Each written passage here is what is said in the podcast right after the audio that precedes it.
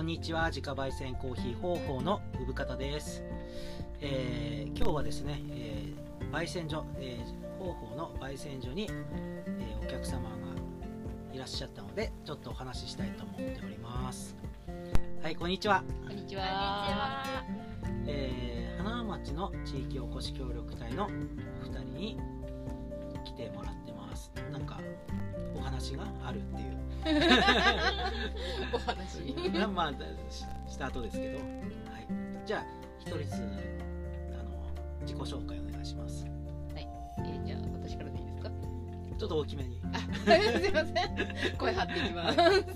えっと神奈川県から来ました土井真堀です。はい。まほりさん土井さんってまほりさんって言うね土井ちゃんでお願いします。は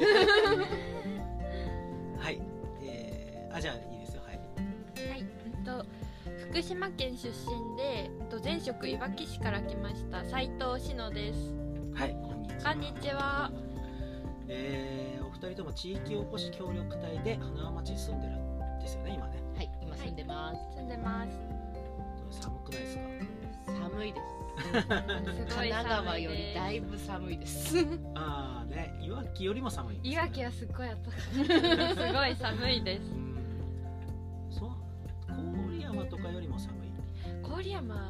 の方が寒いです寒いね。はい、雪もすごい降っちゃう。斉藤さん、あの実家郡山ですか。土井さん来たら泣いちゃうかもしれないです。多分箱根箱根みたいな感じです。神奈川でいうところ。雪雪降ってるから。ああなるほど常に雪降るのは箱根とか山の方ですねやっぱり神奈花も降りますよまだ体験してないですね川あでもこの間先週先週の土曜日一瞬降りましたよね。一瞬うん。まああと何ミリか。ね、残ってます。ね。奥の方、空き家とか見に行くと残ってあます。影のところにうっすら残ってるね。うん。やつあるよね。花もその山側とそうじゃない側のこうありますもんね。うん。全然なんか気温も違いますね。ね、全然違う雰囲気が。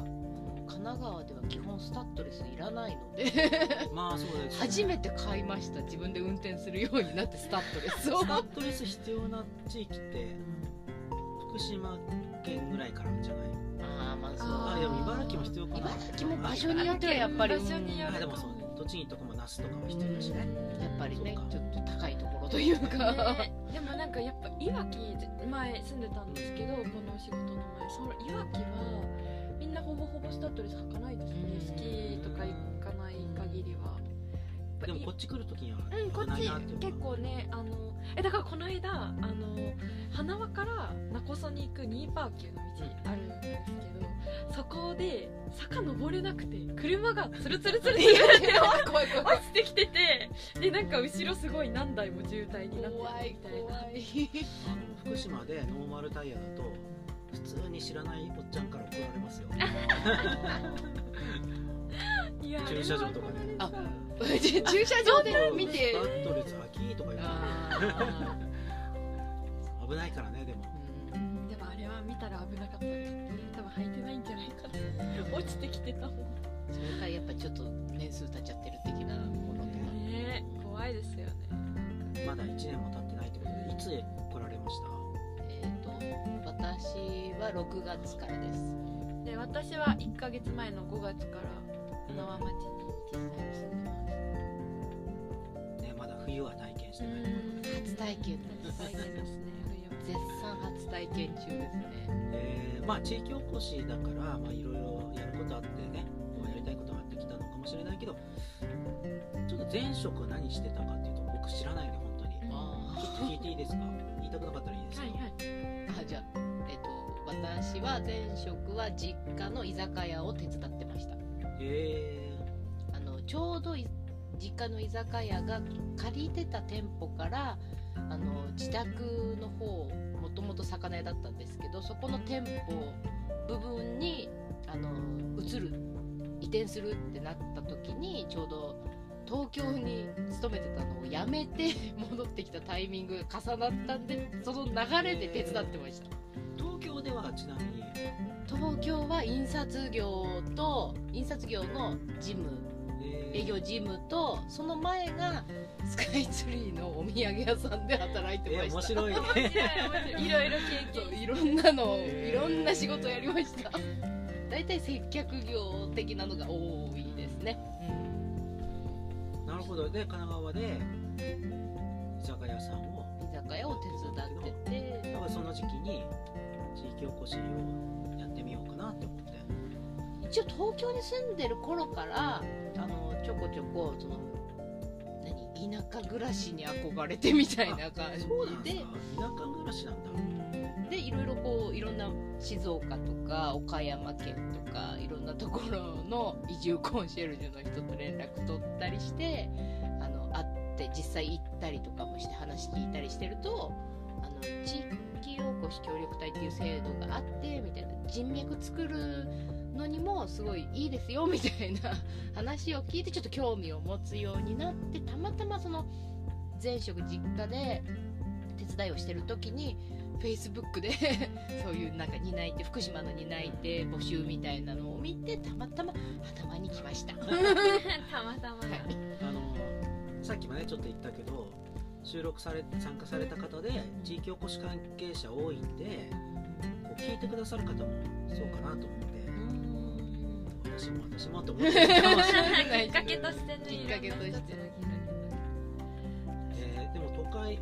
とまあ神奈川の都会の方ですよね。いや都会なんか中途半端田舎みたいなところですね僕もなんとなくく分かってますけど。うんそうですね。場所はねなんとなくね。そうなんかあの工業地帯みたいな面もあるしでも田んぼとかも一応まだあるしみたいな。なんか都会ってほど都会でもないし田舎ってほど田舎でもない。中途半端な感じで。すベルマーレ。ベルマーレ。で す湘南になりました。湘南になっちゃったけどね。平塚から湘南になりました。えでも福島県に来てくれるのね。嬉しい。あそうですね。すごい嬉しいです。斉藤さんは福島県出身はい。福だから、島県出身なのでなんかあそっか福島県の中でなんか探したんですねそうですね。で一応私はもともと化学メーカーに勤務していてへでもともと専攻は科学だったのでなんかこう例えば、まうんと携わってた仕事としてはなんか機能性活性炭を作るっていうやつで結構本当に腎臓病とかの人って自分で毒素を起こせないのでその機能性の活性炭で吸着して排出するみたいなそういう体内で？あそうでそれを飲んで排出するみたいなそういう製品があるんですけどそれを、うん、と実際にあの例えばその水の浄水用途だったりとか流形を大きくしてあの別の用途に使ったりっていうのをやっててそれの実験したりとかどうやったら穴のサイズが大きくなってどういう分子を一緒に取れるかなみたいな。もう全然今と関係ないことしてて。研究者だったってことけがっつり研究っていうよりまあまああの科としては技術家みたいなところで、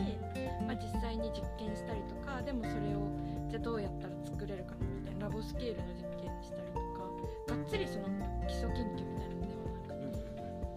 っていう感じで。でで本当は一応学生の時ずっとその高専っていうところ分かります？か福島県で高専。あそうですそうです。だったので、まあ、5年間がっつりこう科学やっちゃったので、まあ、卒業就職のタイミングの時に、まあ、科学をやるかでも自分的にはすごい人と関わるのがすごい好きだったから、はい、で学生の時例えばそれこそ留学したりとかヒッチハイクしたりとかえ？多い。え軽くでいいんでそこどこに行ったんですか？行動的。えっと留学ですか？とかじゃあ留学はうーんとベトナムとマレーシアにそのそれこそ化学メーカーの会社さんのインターンシップで行ってたりとかあと旅行でいろんな東南アジア行ったりとかヒッチハイクは普通に東京から四国中国ぐるってして帰ってくるみたいな。でなんかやっぱりそうなった時にいろいろ通して、まあ、震災もあったしなんかせっかく地域に住んでるのになんか自分がなんか地域の一員として認識できる場所がすんごい少ないなと思ってでそれもあって就職の時に本当はそういう、まあ、地域の仕事が就職するか、化学メーカーに就職するかで迷ったんですけどやっぱりちょっと迷った時にじゃあ化学メーカーかなっていうふうに思っちゃってでもまあ一応それでもま地域に近い地域との距離が近い会社には入って例えばそこで理科授業を小学生ところで出張でやったりとかっていうのはやってたんですけどやっぱりできる範囲に限度があるので会社だと。ああじゃあやっぱりこのままずっと40年間同じ仕事するのは無理だなと思って自分のモチベーション的に。でちょっと県内で働きたいなっていうので協力隊の制度がじゃあぴったりかなと思って今お仕事をそこは県してるんですけど県内だって思ってもうあそうですね。ね。福島県でやりたいなって思ってたので地元でやりたい全な然全然私地元にそういう感情がないんで。すけどまあちょっと若干福島だっていうのもやっぱりあるもんね。うんなのかな。なんかやっぱわかんない構その震災後とかそのと特に学校が浜通りだったんでいわきってすごいその震災があった分いろんなこれやりたいとかこれ頑張りたいって人がいっぱい入ってきててなんかそれも見てたんでやっぱり県内でなんかやりたいなっていうのはあったので。えでもまあお二人ともそうだけど若いのにねあの震災のことっていうのは一応染みついてる感じ？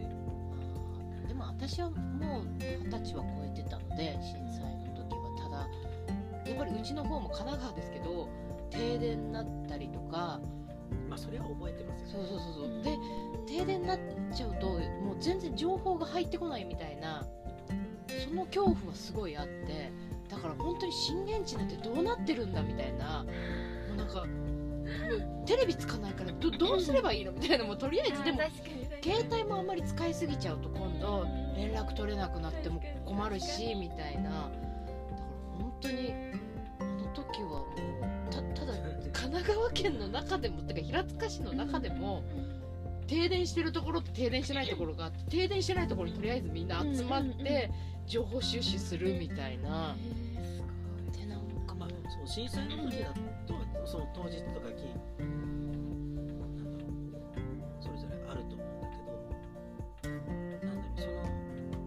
僕の友達とかの話もそうなんだけどその福島県にいるとその5年後とか10年後とか今になってくる来てもなんとなくこうあどうしたらいいかなみたいな一応生き方っていうかに影響を与えてる部分も少なからずそういう人もいるからうんあると思います。まあ斉藤さんも少なからずこうなんかこうあるのかもしれない。そうですね一応なんかまあ実際に本当に震災けた時って中学生とかなんでなんかもう若記憶も 記憶も本ですよ。当になんか断片的にしか覚えてなくて本当に両親が配給もらいに行ってるみたいな感じの記憶しかなくて多分衝撃すぎて全然あんまり覚えてないんですけど、まあまあそのその後の周りの大人たちの行動とか、その後はいはい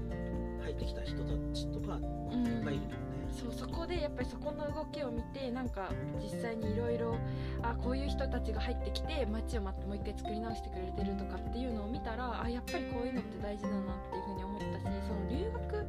行くタイミングで意外とその海外の人って福島本当に人住んでんのみたいな人って全然いたんですよね。でなんかその時にそのあのじゃあそれって問題だよねっていう風になっ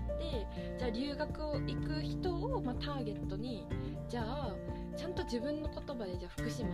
説明できるようになった方がいいよねってうちらが。自分が住んでるとか日本とか福島をちゃんと自分の口でこう見て自分の目で見て自分の口で説明できるようになった方がいいよねってことで一応その留学行く人を対象にツアー組んだりとかして浪江の方行ったりとかそういう実際にあの現場見てもらってみたいな。そこで農家さんの話聞いたりとか、原発関係の作業員のことに取り組んでるあの議員さん呼んで話聞いたりとかツアー組んでみたりとかだから結構震災関係にも関わっててでもやっぱりそのちゃんとがっつりやってる人ってそこの道で進むんですけどなんか自分は全然アクションに起こせてる気がしなくてなんか全部何やっても中途半端でなんかそれも嫌で僕はそれでいいと思ってるんです。かちょっと考えたことに対して専門的な道を行くっていうのはそれは情熱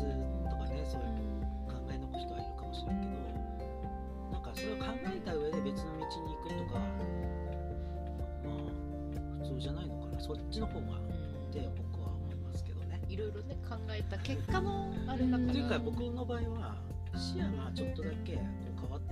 開けたとは言わないけど変わったので人とのか関わり方とかも変わったのでそっちの方が気づきっていうか体験として大きい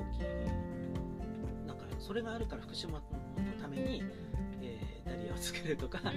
なんかそういうふうには思わなかった。でも問題は多々あるなっていうのはいまだに感じる部分ではありますね、はい、まあじゃあその、まあ、震災の話は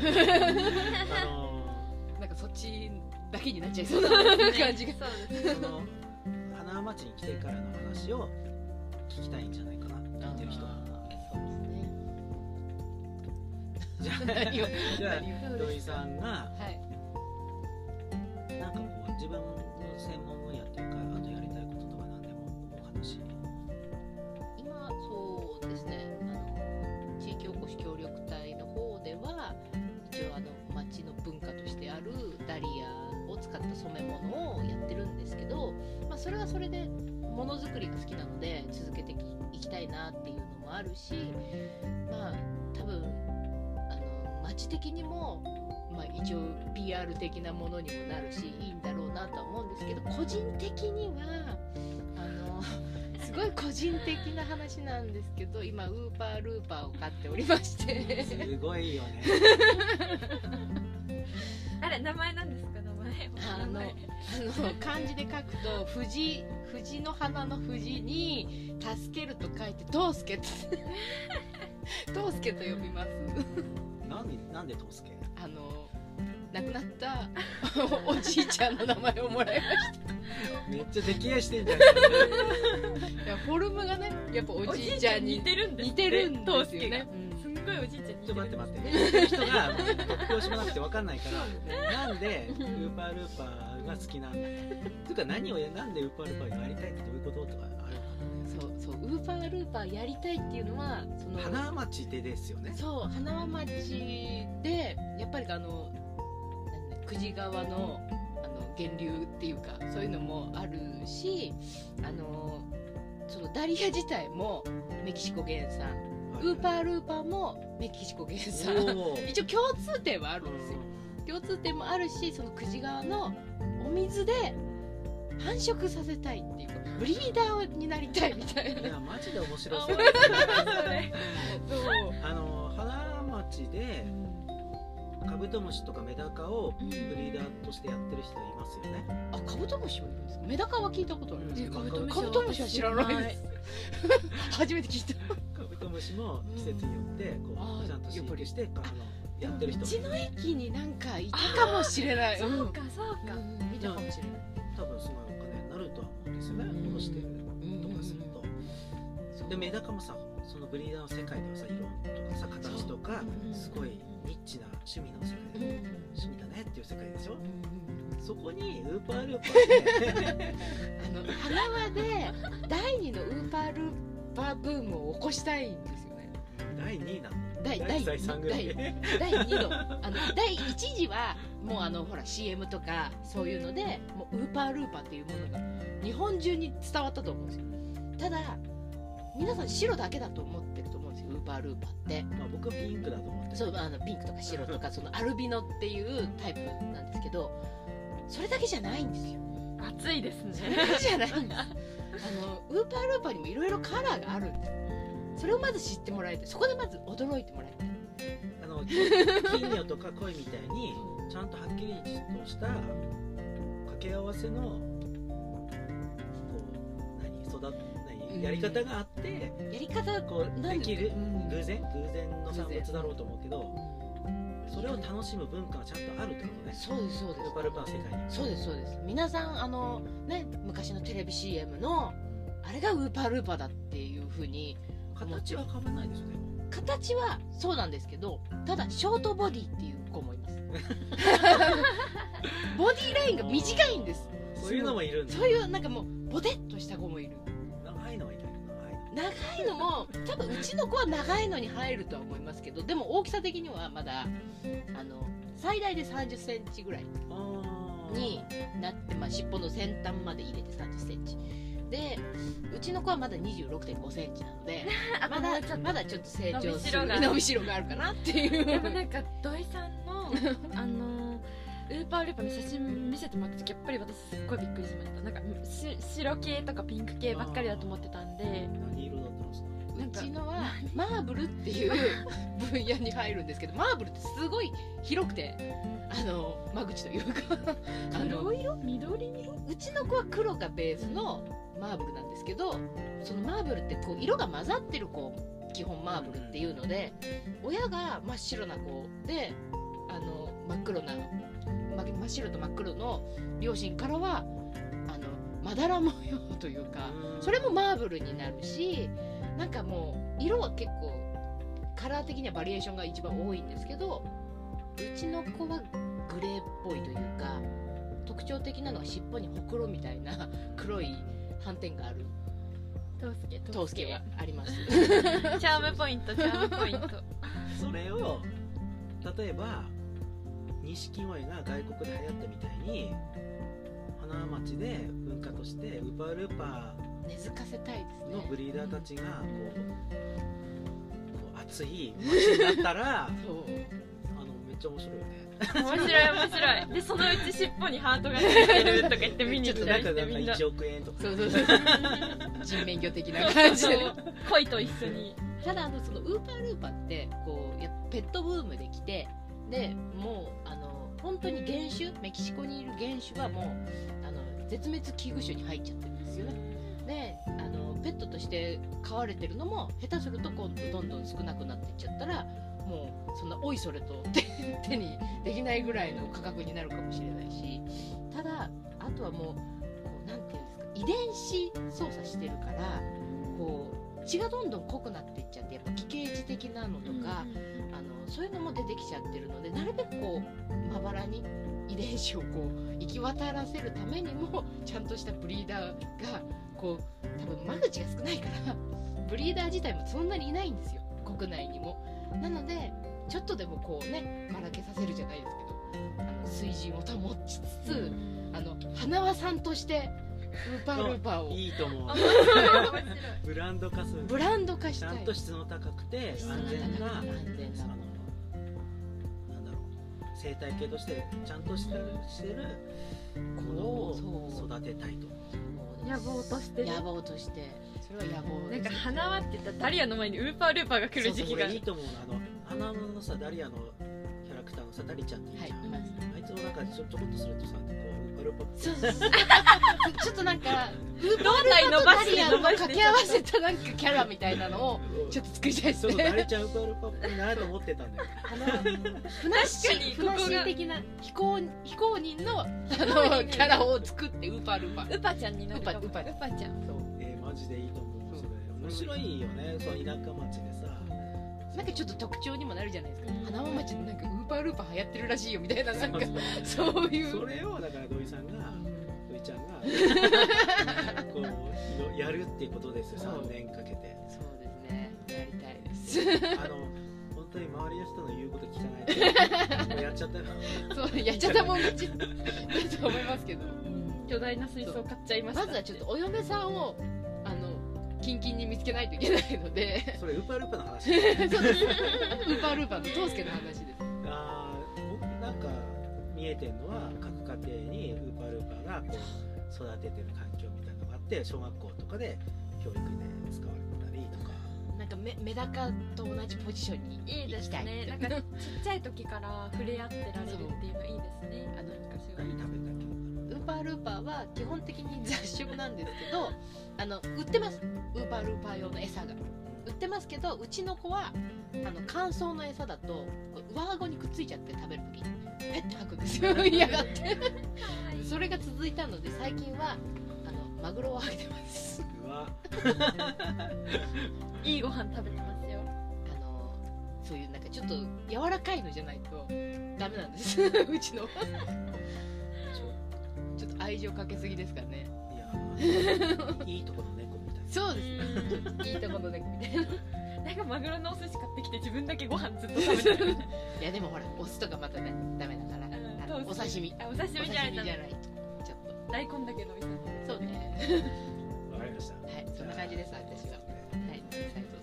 えー私がなんかウーパールーパーほどなんか 面白い面白くてキャッチーな形ではないないんですけど そうですね。なんかちょっとさっきの話ともつながってきちゃうんですけどもともとなんかその地域の一員として認識するタイミングが少なくてでやっぱりなんかその選択肢を広げるってすごい大事だなって思ってその町としての意識もだしあとはなんかもともとその留学とかいろんなタイミングでなんかもっと早くあこういう経験ができてたらよかったなとかこういうの知れてたらなんか自分の選択肢ってどうなってたんだろうって思うことがすごく多くてで学生の時に大大学生かなその高専の時にあの高校生ののやりたいことをサポートするみたいな活動をしていてでやっぱりその学生のうちに自分がじゃあそういう風に選べなかったなもっとこうなったらよかったなっていう気持ちがあるからなんか自分が大人になったらじゃあ学生にそういう機会を作りたいっていう気持ちがあってで一応花輪町で募集してたミッションは、まあ、空き家バンクの登録促進とか空き家の利活用だったんですけどあもしかして空き家の利活用だったらこれできるんじゃないかなっていう風に思って、まあ、一今は一応その、まあ、役場の仕事としては、まあ、その空き家バンクの登録促進でうんと空き家の説明会やったりとか弁護士さん呼んでこれどうですかとかあとは皆さんのお家回って空き家紹介したりとか、まあ、ホームページ更新したりとかっていうその事務的なお仕事とは別にその実際に空き店舗を借りて、まあ、高校生を呼んであのまずは自分の良さをし理解しようみたいな自分の強みとかって分かる機会ってなかなかないからそれこそ私もなかなか分かってないところもあるし。高校生の時そんなことねなかった そうそうそう。なんかそう自分に合った職業とか何ができるかっていうのは気づく機会ってそその前になんかさ将来どうするみたいな感じで聞かれちゃいそうとかさ第一志望はみたいな感じ、ね、なかなかその前のステップって踏まないね自分をので、見る機会ってないかもはいでやっぱりそのどうしても学校ってすごいいいんだけど受け身になることが多くてあの私も今まで普通にお仕事しててこう誰かから与えてもらうことばっかりね自分がなんか与えるってタイミングがなくてなんかそれってすごい嫌だなって思っててそれこそ例えばものづくりもそうだけど外に出すってことじゃないですか。でそれで作ったものを通して、まあ、誰かの生き方とかに影響を与えたりとかっていうのがあるからそういう活動ってすごい面白いなと思ってて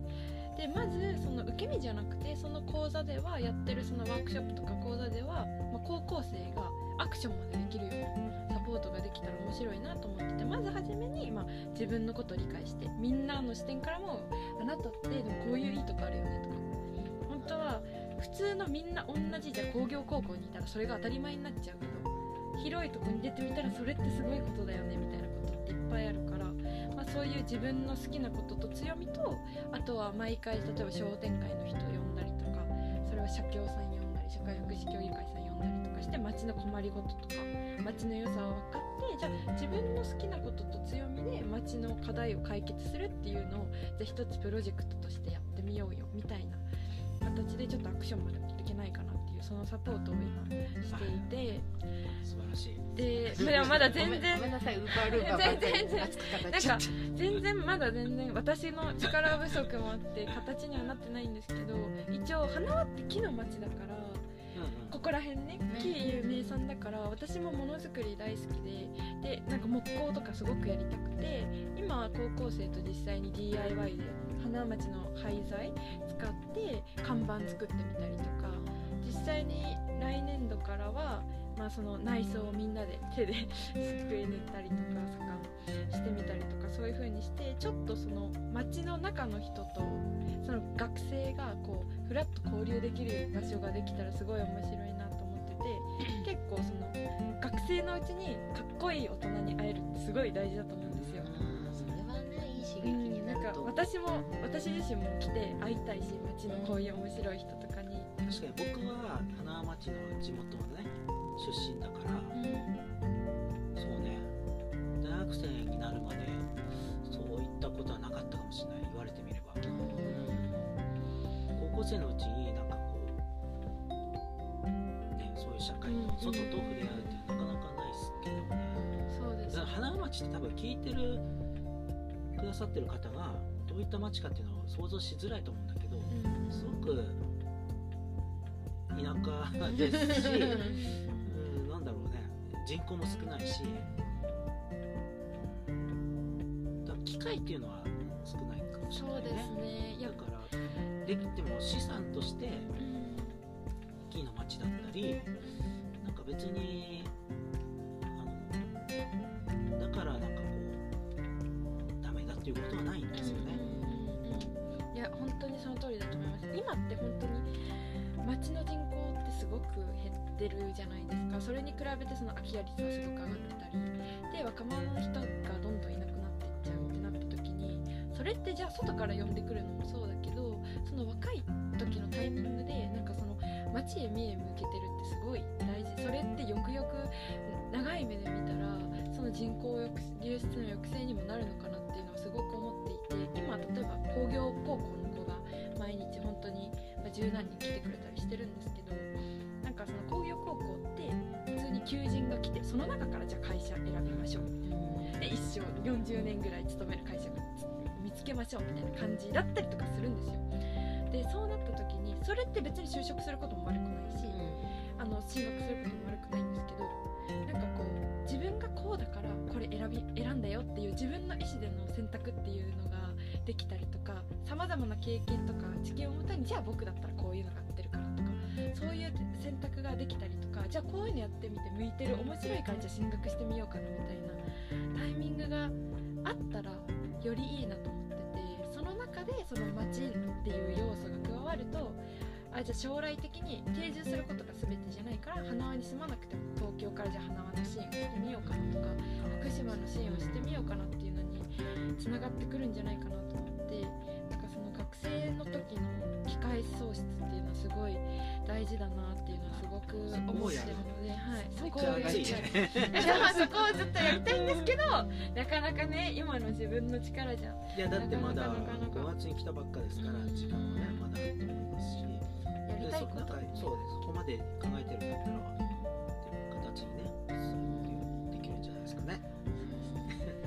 なん。か僕もなんかもそう言ってたみたいに花町にいること自身自体がその良くなるとは思ってなくてなんだったら一回出て見てきてでね、帰ってくるのも選択肢だけど外から支援するのも選択肢かなとか思ってて、あの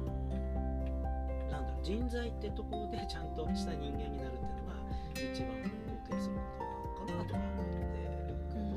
ど、どこにいようとね。そうですね、はい、携わり方はねいろいろ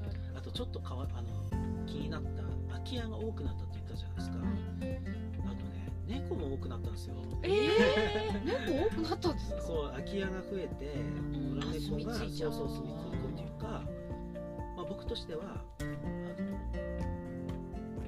野良猫が増えてその野良猫って2年ぐらいしか生きられなくて結局は、うん病気とか寒さとか上とかで死んじゃうので。保護猫カフェとかできたら。なんか、まあ、殺処分しない方法でちゃんと保護できる感じになればいいなとか思ってて、えーまあ、その空き家が増えるっていうのはちょっと気になってるところで、まあ、実はちょっとお二人知ってるけど あの猫をね保護しました。そうそうそう。ジョーンズ。ジョーンズ。えーまあな何回か前の配信の時に夏だったかな死にそうな猫を保護したっていうことは言ってるんですけどあそうそうなんだ。そうそうそのあのその猫が元気になったのでちょっと飼おうかなと思ってますっていうところでただ原因としては空き家が増えたってところでやっぱり増えてるのかなっていう猫もすごいいるからね。ジョーンズみたいに人間に助けを求める猫ばっかりじゃないからなかなかなんか捕まらないっていうのもあるし。まあちょっとお二人のねやりたいこととか野望とか すごい聞いて。野望すいません。私は完全に野望です。いい野望です。ね大きい方がいいから野望土井さんはねこう何回か本本に来てくれたけど斉藤さんは初めて会うのも僕と会うのも初めて。そうですね。どうですか？ここ、はいね 楽しい秘密基地みたいなこういう場所作りたいコレクションしてる一つ一つであーなんかこういうのが色が出てるから。センスが問われるコレクションって何？置いてあるもの。雑貨とか？そっか。全然あれなんですよ。もう片つか飾っててなかったから恥ずかしいですよ今日。いやいやいや全いやで然もなんかそれがいいんですそれが味だ一つ一つでなんかその人の好きなものとか趣味とかそういう色がすごい出てるからなんかそういうのはすごい羨ましいなって思いますね。ね民芸とか僕も好きなんで売り物好きかもしれないですコーヒーはどうでした？コーヒー美味しかったです。それが聞けたらねもう十分です。あとやっぱ飲む場所もね大事です。雰囲気とか作ってる過程とか。ねそういうひの見ててるのがすぐのにあの香りが香りとか例えば僕がお出ししたこのカップとかうん。敷いてあるコースターとかなんかこう机とかそれぞれちょっと関わってる人人間が僕的には見えるんですよ。それはすごく大事にしてるかなっていうなんかこう分かんないものを入れないっていうか。だから居心地がいいのかもしれないです。そうですね。なんかその作ってる過程とかそれこそ今出してもらったカップとかそういう雰囲気を全部見てるから。そうそうなんかすごい。そのカップ一つ語れって言われたら、ね、すごくここで誰が作って こうでそうそうここうでうで好きなんだよねみたいな話ができるっていうのはその生活する中で僕が大事かなとか思ってる部分であなんか全てにストーリーが詰まってる感じですごい楽しいでする来てくれる、ね、お客さんもなんかストーリーがねそれぞれあっありますねてそれを聞くのが楽しい、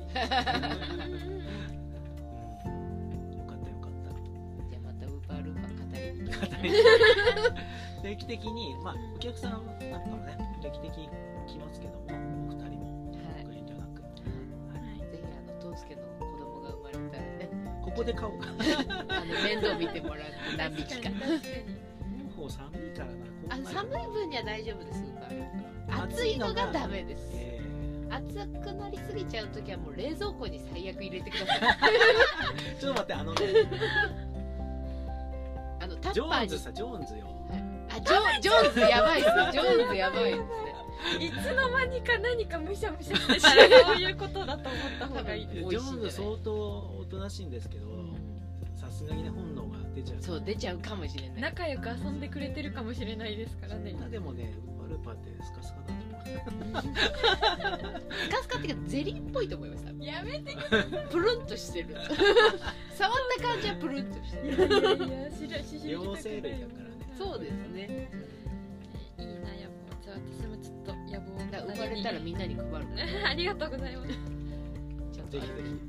ひ。そうあのメダカぐらいの大きさになったらみんなに配り。出してまずちょっと育ててみてくださいって言って大きくなったらまたねあのお見合いちゃんとさウーパールーパーのブリーダーの世界ってあるんでしょ言ってるだけじゃないよね。まあまあありありますけどでもなんなんだろうこうねちゃんとした犬のブリーダーとかそういうのではないから。ちゃんとニッチな世界があるのねありますね。いここの近くだと秋田の方で自宅改装されてやってる方がいますね。あと埼玉の方にも。そういうところにもちょっとね研修に行っていろいろ話聞いうてなんかそういう自分のカラーがあるのはいいですよ。ですね。あんまりこう血が偏らないいろんなところもいもい ち私も高校生との拠点に置きます。そう。水槽カットそうコース必ずみんないろんなところにもいるよみたいな常に。ウーパールーパー見るとのりちゃんを思い出す。そう思い出してくれる。いいですねそう。いう。のがあるのね花輪の至る所にウーパールーパーがいるよう。にしとくってまずは役場に置きなよそう。ですね役場のあの受付のところに置いて窓口に窓口のとこそれがねできるよちゃんとねろにそう。ただ夏場はちょっと暑いと思う丈夫大丈夫。みんなかべて。みんな夏場はまあ私が全部面倒見て。もういいって。ウーパールーパーの話はいいよ。わかりました。もういいですはい、えー、じゃあこんぐらいにしておきましょうか。はい。そうですね。お時間がはいあれなので。じゃあありがとうございます。ありがとうございました。ありがとうございました。